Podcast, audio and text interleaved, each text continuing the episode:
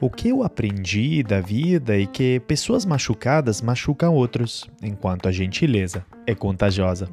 Assim que se você focar em retroalimentar a gentileza, você irá ganhar.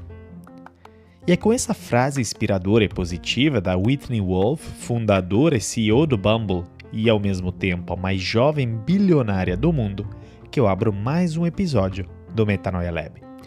Aqui o André Iorio, palestrante e escritor sobre transformação digital, liderança e inovação. Já fui diretor do Tinder por 5 anos e Chief Digital Officer na L'Oréal. Sou hoje professor de MBA na Fundação Dom Cabral e trabalho com mais de 100 empresas por ano em projetos de transformação de seu negócio e sua cultura. Ah, e também sou autor do livro 6 Competências para Surfar na Transformação Digital. E quero compartilhar uma novidade. Essa temporada é um oferecimento da Oi Soluções, da qual eu sou embaixador na área de tecnologia. A Oi Soluções é uma integradora de soluções digitais para grandes empresas com um portfólio completo de segurança, cloud, colaboração, IoT, Big Data e Analytics, aplicações digitais e serviços gerenciados, ou seja, tem todo tipo de solução tecnológica que a sua empresa precisa. E olha só, a Oi Soluções surgiu para impulsionar a transformação digital nos negócios com o propósito de gerar conexões e grandes transformações. E sabe o que é interessante? É que esse propósito é o mesmo que eu tenho com o Metanoia Lab, então não podia ter match melhor. Ao mesmo tempo, esse é o propósito dos consultores da Oi Soluções que entregam soluções customizadas para seus atuais desafios de negócio. Então, lembre sempre: desafios inovadores pedem Oi Soluções. Mais detalhes no site oisoluções.com.br ou entre em contato com o consultor Oi Soluções. E é graças a eles que teremos um segundo episódio a cada semana repleto de surpresas. Então, fique atento nas quintas-feiras aos novos episódios. Ah, e se quiser acompanhar e interagir mais comigo, é pelo site andreaiorio.com.br, pelo meu LinkedIn e pelo Instagram, arroba Metanoia Underline Lab. Se estiver gostando do episódio, tire um print e poste em suas redes sociais, me marcando. Lembrando que o Metanoia Lab é produzido e editado pelo Rodrigo Lima, em parceria com o Podcast Lab. Mas voltando a falar da nossa protagonista de hoje, a Whitney Wolf é fundadora e CEO do Bumble, um dos maiores aplicativos de relacionamento do mundo, e ela também é ex-colaboradora do Tinder. Veja bem, depois contarei a história. E hoje é a mais jovem bilionária do mundo que fez a sua fortuna sozinha após ter feito a cotação na bolsa de valores do Bumble nos Estados Unidos. Falando nisso, aos 31 anos, ela se tornou a CEO mais jovem do mundo a abrir capital também, ou seja, ela é incrível, já deu para entender, não é?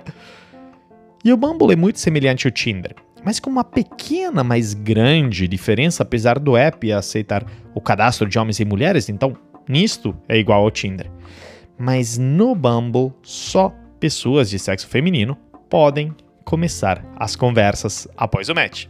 E esse é o principal diferencial desta rede social que, posteriormente, ficou conhecida como Tinder feminista. E com a bandeira em prol das mulheres e o histórico da Whitney, né, que a seguia, e iremos falar muito disso, ela fez com que o negócio deslanchasse. No mesmo ano da fundação, a executiva entrou para a lista das 30 mulheres mais importantes da tecnologia com menos de 30 anos da Business Insider. E essa pequena, mas enorme diferença que mencionamos nas funcionalidades do aplicativo, ou seja, a de só as mulheres poderem mandar as primeiras mensagens, nasceu a partir da observação de uma lacuna no mercado e de uma dor, entre aspas, do público feminino em aplicativos como o Tinder. E por isso, nós vamos começar hoje explorando a visão da Whitney Wolf sobre como plataformas tecnológicas devem focar em resolver necessidades do cliente. Ouça só. We are profitable because of our commitment to engineering an authentic and genuine experience. And because we looked at the market and we recognized that nobody, not in the physical world nor the digital world, had ever built a technology platform or brand fully centered around women's wants and needs. We identified this massive white space and it has proven to be an incredible business model. And so this just proves that passion, purpose, and profit can coexist. Não somos lucrativos graças ao nosso compromisso em desenhar uma experiência autêntica e genuína e porque nos olhamos para o mercado e nos notamos que ninguém, nem no mundo físico, nem no mundo digital, nunca criou alguma plataforma tecnológica ou marca totalmente focada nas vantagens e necessidades das mulheres. Nos identificamos esse enorme espaço branco e provou ser um modelo de negócio incrível. Isso demonstra que paixão, propósito e lucros podem coexistir.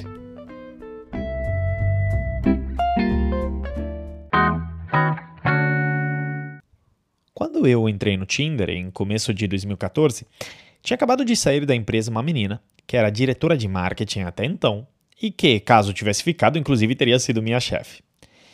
Só que o nome dela nunca era mencionado. Assim como nunca se falava sobre como ela tinha saído da empresa até certo dia, todos depararmos numa história na imprensa.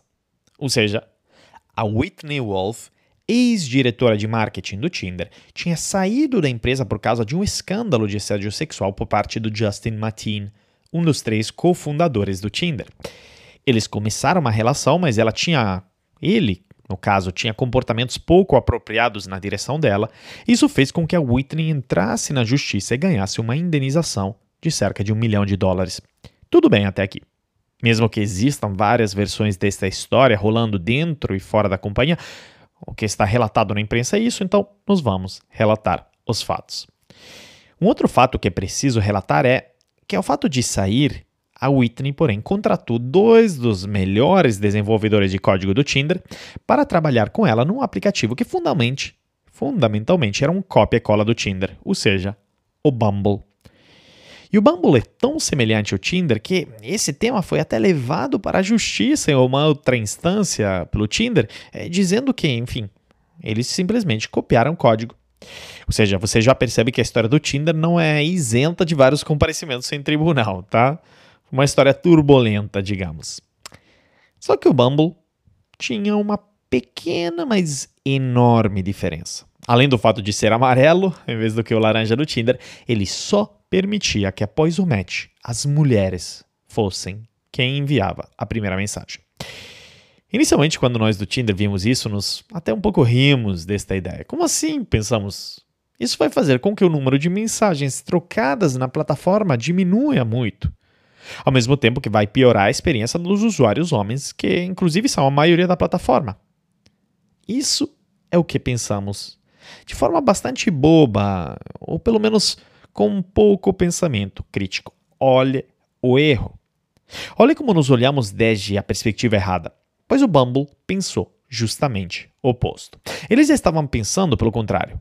Ah, isso vai fazer com que a qualidade das mensagens trocadas na plataforma aumente muito ao mesmo tempo que vai melhorar a experiência dos usuários femininos, né, das mulheres, que inclusive são as mais importantes da plataforma.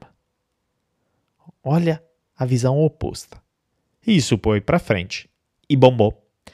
E talvez nem tanto no Brasil, mas nos Estados Unidos e Europa se tornou um competidor super relevante e acirrado do Tinder, ao ponto que após a cotação na bolsa de valores que eles fizeram no começo de 2021, a Whitney se tornou a mais nova bilionária do mundo que tenha ganhado sua fortuna sozinha. E sabe como que ela ganhou isso? Afinal, graças ao fato de ter identificado uma dor que não estava sendo resolvida, não? A das mulheres em plataforma de relacionamento, onde aconteciam dois grandes problemas. Por um lado, homens mandando mensagens muito nada a ver, né, ou padronizadas após o match, e por outro lado, o fato que muitos homens após o match nem mandavam mensagem, que admitamos, representa uma verdadeira rejeição no app de relacionamento e significa que provavelmente aquele cara estava dando like em todo mundo sem nem olhar. Aí surgiu essa dor entre as meninas de se empoderar na conversa e ser as primeiras a mandar mensagem. E veja bem, essas dores nos negócios, dores entre raspas, nascem e mudam o tempo todo, por isso precisamos monitorá-las constantemente e inovar constantemente a partir delas, para resolver elas. E sabe por que nascem e mudam o tempo todo? Devido a uma combinação entre novas tecnologias, permitindo um upgrade de expectativas, por exemplo. Se durante uma estadia nos Estados Unidos eu uso muito o Amazon Prime, que entrega em um dia só, vou começar a gerar uma expectativa semelhante no Brasil, pois sei que existe tecnologia logística para isso em algum lugar do mundo. Segunda coisa é um acesso infinito à nova informação que gera muito conhecimento pelo lado do consumidor, por exemplo. Uma maior expectativa de comida saudável e sustentável agora nasce do impacto das informações que temos nos últimos anos sobre os impactos negativos da alimentação insustentável. E de forma geral, a expectativa dos clientes é de serem tratados de forma cada vez mais personalizada. Uma pesquisa da Salesforce chamada State of the Connected Customer diz que 66% dos clientes esperam que as empresas entendam suas necessidades e expectativas de forma única e personalizada, mas ao mesmo tempo, 66% deles dizem que geralmente são tratados como números. E é por isso que a Whitney, na frase acima, fala que eles encontraram esse gap no mercado, né? um lugar, entre aspas, onde pudessem lançar algo para resolver uma nova dor do público feminino. E vou explicar como isso funciona, usando a indústria de relacionamentos como exemplo e mostrando é, como evoluiu ao longo do tempo, não tanto porque ela quis, mas porque as renovadas expectativas dos clientes estavam pedindo esta evolução. Mas eu quero que você faça em paralelo, enquanto está me ouvindo, o exercício de trocar a indústria de sites e aplicativo de relacionamento para a indústria em que você opera hoje. Pode ser turismo, pode ser locadora de carro, pode ser farmacêutica, pode ser fabricante de aço, o que for mas pense em como o mercado mudou devido às renovadas expectativas do cliente. No caso de relacionamentos, pense bem: antes da vinda da internet, existiam as agências de namoro, onde você encomendava a busca de um parceiro ou uma parceira que preenchesse seus requisitos. Afinal, era muito difícil conhecer pessoas fora dos seus círculos sociais, e aí você então podia contar com a ajuda de um expert que pudesse mapear e fazer essa procura por você. Porém, isso não tinha escala. Você não, cons não conseguia conhecer muitas pessoas, ou muitas pessoas até ao mesmo tempo, e escolher. Foi aí que, com essa nova tecnologia chamada telefone, né, décadas atrás surgiram os disque namoro, ou seja, relacionamento por telefone. Aí você podia sim conhecer mais pessoas, porém tinha um problema. Você não via a cara das pessoas.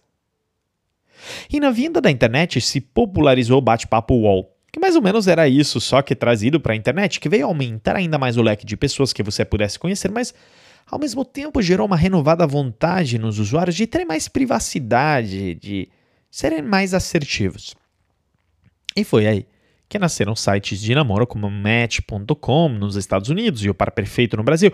O objetivo era você ver a aparência das pessoas através de fotos de perfil, assim como ter conversas mais privadas e individuais. E por fim, conhecer pessoas da sua cidade, perto de você. Foi o maior sucesso. Isso durou anos, mas o que esses sites não notaram foram renovadas expectativas das pessoas usarem esses serviços no smartphone e ver potenciais candidatos em um raio muito próximo de quilômetros. Foi assim que nasceu o Tinder. Aplicativo com geolocalização, com sistema de match.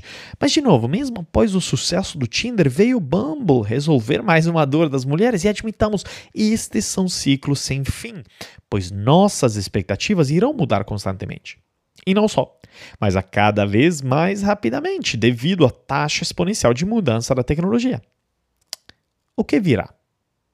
Difícil prever, mas do meu ponto de vista, por exemplo, na área de namoro, segmentação de aplicativos, por nichos, como por exemplo namoro entre pessoas veganas, do qual temos um grande exemplo aqui no Brasil, o Vegli. Isso é uma tendência, assim como, por exemplo, eu acho que conteúdos vídeos né, em apps de namoro, em vez do que apenas fotos de perfil, irá ser uma das inovações neste mercado.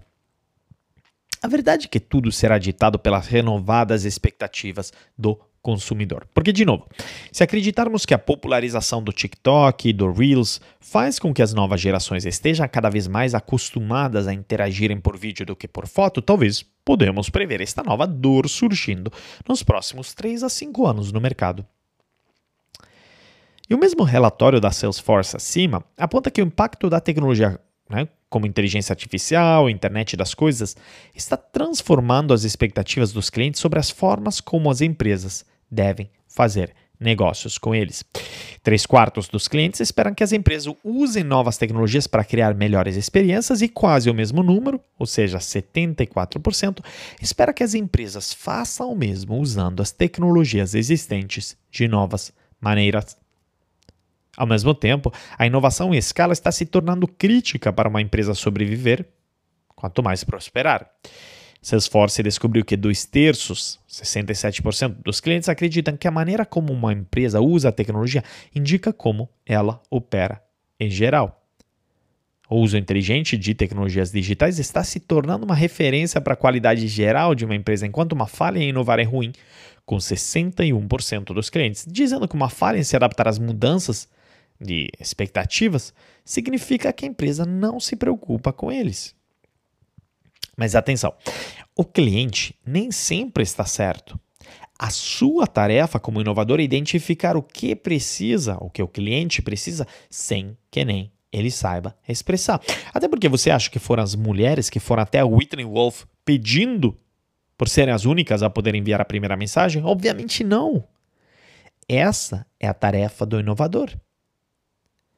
E as empresas estão percebendo que os métodos tradicionais de inovação, ou seja, desenvolvimento de novas ideias de produtos internamente, uh, né, de realização de grupos de foco, né, focus groups e pesquisas de clientes, assim, nem sempre refletem as reais necessidades e desejos dos clientes.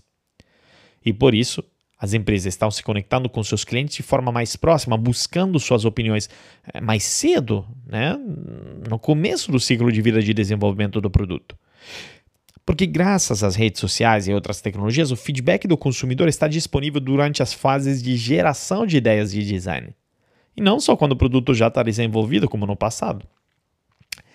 Colaborar dessa forma permite que as empresas desenvolvam novos produtos, serviços e modelos de negócio de forma mais rápida e barata, ao mesmo tempo, minimiza o risco que os produtos tenham um desempenho inferior ou pior do que no passado, ou até falhem completamente. Bom, alguém disse Amy Edmondson no episódio 52A sobre a cultura do erro? Pois é, está certíssimo. E de novo, Inovação não é apenas em produtos e serviços, mas em modelos de negócio também. E nisso, o Bumble está inovando muito ao experimentar um modelo de plataforma de conteúdo. Pois é. Veja agora a Whitney Wolf nos falando sobre conteúdo e plataformas tecnológicas. Ouça só. So, it's all about not shifting away from connecting people. But going deeper into connecting people, being deeper in those connections. So if you're going to connect somebody for romantic purposes, let's give them content that will help them have better relationships. Let's help those relationships go deeper and be more evolved. And if they're looking for business connections, let's help them learn how to set up a business right from our product. Why would we want to connect you just to the person we need to surround you from a 360 holistic perspective and really add value to support those connections. And so the future of Bumble Media is really uh, vast. Então, se trata de não se afastar do ato de conectar pessoas, mas de ir mais a fundo no ato de conectar pessoas. De fato, ser mais profundo nestas conexões.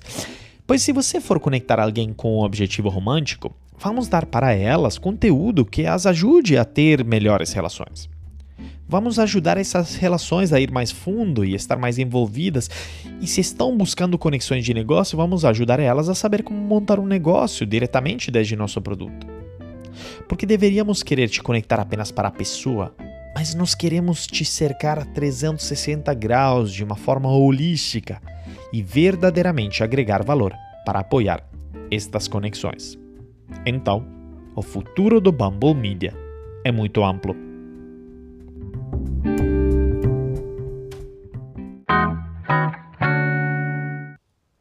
Por que a Magazine Luiza comprou a Jovem Nerd, que é a maior plataforma voltada para o público nerd e geek do país?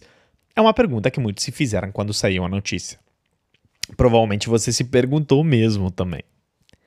E a verdade é que a mesma pergunta pode ser feita no caso da aquisição do canal Tech, do Still My Look, por parte desta gigante varejista que declarou, segundo as palavras do Fred Trajano, se tornar a Alibaba brasileira. Pois é, a Magalu. E por que uma varejista está comprando empresas de conteúdo? Bom, em coletiva de imprensa após a aquisição, os fundadores do Jovem Nerd falaram que há a intenção de gerar conteúdos para os vendedores da plataforma do Magalu. Um exemplo seria a criação de um podcast voltado para este público, explicando assuntos relacionados a tecnologias e ferramentas para concretizar negócios. Ou seja, um primeiro ponto é que o conteúdo é aplicado à geração de negócios e não apenas para entretenimento, como era visto no passado. Pois é, é fato que hoje em dia conteúdo é um dos maiores drivers de negócio que tem, pois educa as pessoas a tomarem decisões de compra e consumo muito melhor do que mídia e propaganda tradicional, e por isso companhias de tecnologia, como no caso de Magalu de varejo, ou de uma forma geral de todos os setores, estão investindo ou até se tornando empresas de mídia. Um segundo ponto, um pouco mais óbvio, é que plataformas de conteúdo ajudam a impactar enormes bases de pessoas, muitas das quais ainda não fazem parte da base de seus clientes potenciais. Olha o alcance do Jovem Nerd.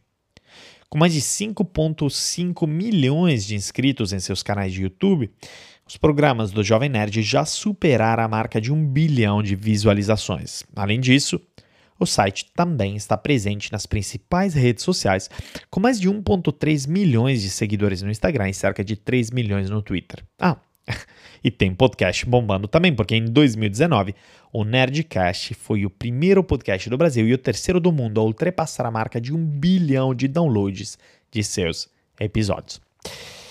Agora, um terceiro ponto que eu acho importantíssimo na hora de considerar a importância do conteúdo para os negócios é que conteúdo constantemente novo e atualizado faz com que as pessoas e clientes vão com mais frequência até teu site, e-commerce ou plataforma, o que aumenta a frequência e retenção de uso, que sabemos é a grande briga hoje em dia no e-commerce brasileiro e mundial.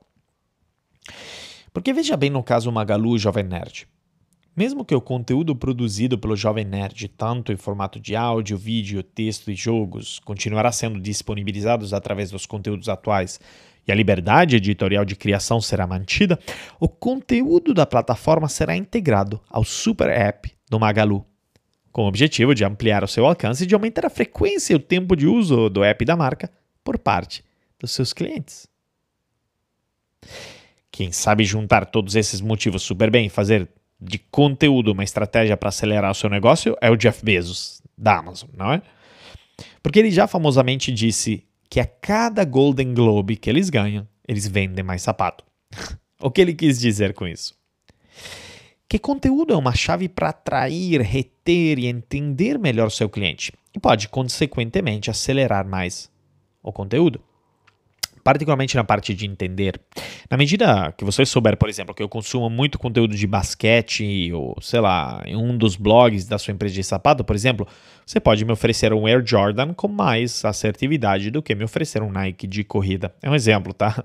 Mas mostra como o conteúdo que consumimos diz muito sobre nossas preferências.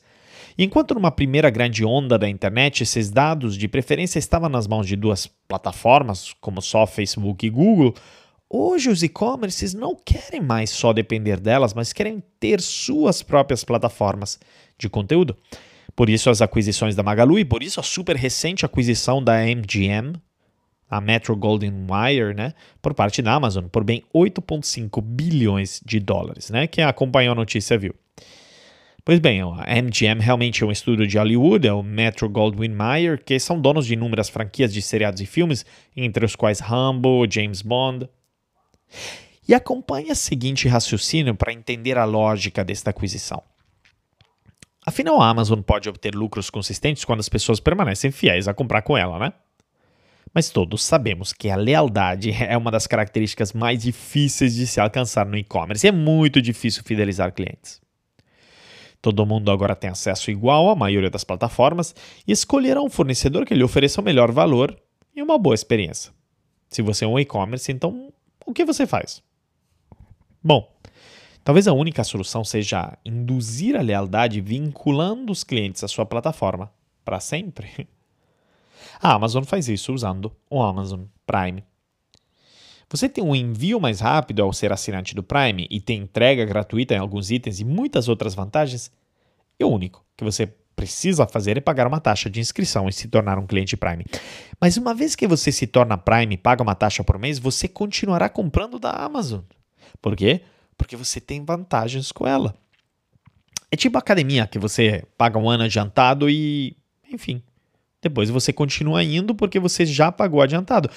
E para fazer com que o Prime seja mais atrativo e as pessoas o assinem, a Amazon criou o Prime Video a incrível biblioteca de conteúdo em streaming da Amazon. Na verdade, você não pode acessar esse streaming né, de forma separada. Você tem que ter a Prime Membership para acessar o Prime Video.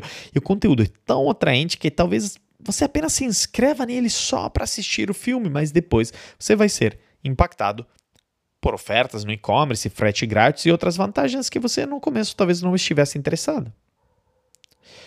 Mas para tornar o Prime Video a cada vez mais atrativo, a Amazon precisa de a cada vez mais conteúdo de qualidade.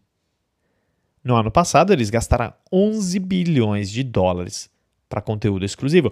Este ano, provavelmente, gastarão mais para, inclusive, estar cada vez mais competindo no mercado acirradíssimo, onde Disney, Netflix, Globoplay no Brasil estão competindo muito forte. Por isso, compraram o MGM e, por isso, investem em conteúdo. Ou seja, será que todo mundo terá que ter plataformas de conteúdo para adquirir, educar, reter e converter mais usuários em clientes? E atenção, não apenas clientes externos. Mas deixa aqui eu botar atenção nos clientes internos da empresa, ou seja, os colaboradores. Será que plataformas de conteúdo serão a chave para atrair, treinar, fidelizar colaboradores também? Bom, você já pode imaginar que eu aposto que sim, porque vamos por parte. Até hoje ainda existe uma crença de que a melhor forma dos líderes se comunicarem com os colaboradores seja via e-mail desde um palco durante a convenção do fim do ano. Aí você lança uma nova estratégia por e-mail ou neste palco. Qual a afetividade disso? Se dilui no meio de um monte de outros e-mails. Ou você conta realmente essa estratégia no palco da convenção, no começo todo mundo fica empolgado, mas depois de umas semanas ninguém mais lembra disso e plataformas de conteúdo são chave para resolver este problema. Mas aqui também tem uma variabilidade muito grande de formatos e impacto. Um blog da empresa, que é inclusive algo que hoje a maioria das organizações tem, não é o suficiente também. As pessoas uh, deveriam ler e sabemos que no dia a dia corrido isso assim não funciona tanto, não é tão diferente do que um e-mail, passa batido.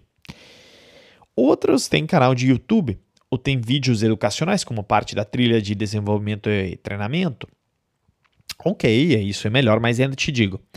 Um vídeo pede para que o colaborador o assista sentado diante do computador e nem sempre tem a necessidade de olhar para a tela.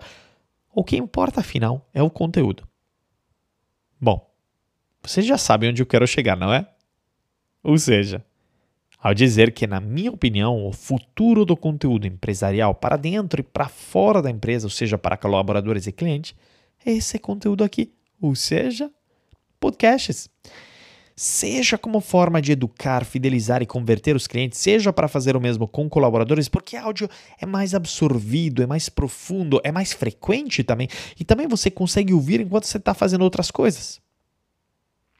Veja isso.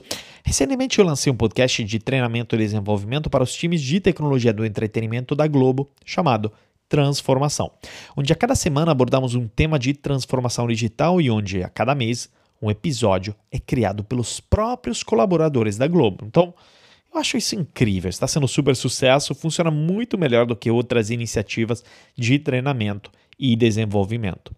Em resumo, Fique muito atento ao papel do conteúdo no desenvolvimento do seu negócio e no tipo certo de conteúdo, pois ele está se provando ser chave para melhor conectar com clientes e colaboradores.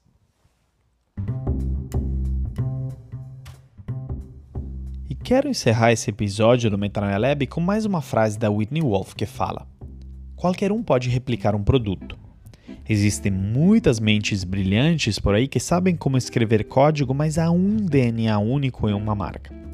Você não pode ter uma marca sem pessoas. Esse é o ativo mais importante que você jamais terá. E bom, antes de eu destrinchar essa frase, vou fazer um pequeno comentário ácido como ex-colaborador do Tinder, que para mim essa frase soa um pouco como uma justificativa o fato dela ter copiado o código do Tinder tá? Porque isso é claro, mas além disso, quero porém falar que estou muito de acordo com o que ela disse. Eu até iria um pouco atrás e antes de falar do produto, falaria de ideias de produto. Porque ideias são um commodity, no sentido que qualquer um pode replicar a sua mesma ideia ou até ter a sua mesma ideia. Uma vez que você cria um produto a partir de uma ideia, o produto em si também não é diferencial. O que o diferencia é o branding. Eu iria além e diria os valores que estão atrelados ao produto. Isso sim faz a diferença. E falando em valores e propósito, já antecipo que esse será o tema do segundo episódio desta semana, sempre referente a Whitney Wolf. E para encerrar aqui, então eu te faço uma pergunta. Primeiro, você acha que o seu diferencial são suas ideias? Espero que não, pois senão você estaria bem errado. Segundo, você acredita que o seu diferencial é o seu produto? Hum, errado também, porque o produto em si só não é o suficiente. Você precisa atrelar um propósito ao produto. Por isso, vá mais a fundo e entenda qual é o propósito que move o meu negócio e além de estar claro para mim, ele está claro para meus clientes ou potenciais clientes também? Reflita nisso como dever de casa e me conte. Qualquer ideia, dúvida, comentário, até mesmo reclamação, é só entrar em contato pelo site andreaiorio.com.br, pelo Instagram, arroba metanoia_lab ou por meu LinkedIn, o Instagram ah, e se você gostou desse episódio, tire um print agora, me marca no Instagram ou no LinkedIn, vai ser o máximo saber o que você achou.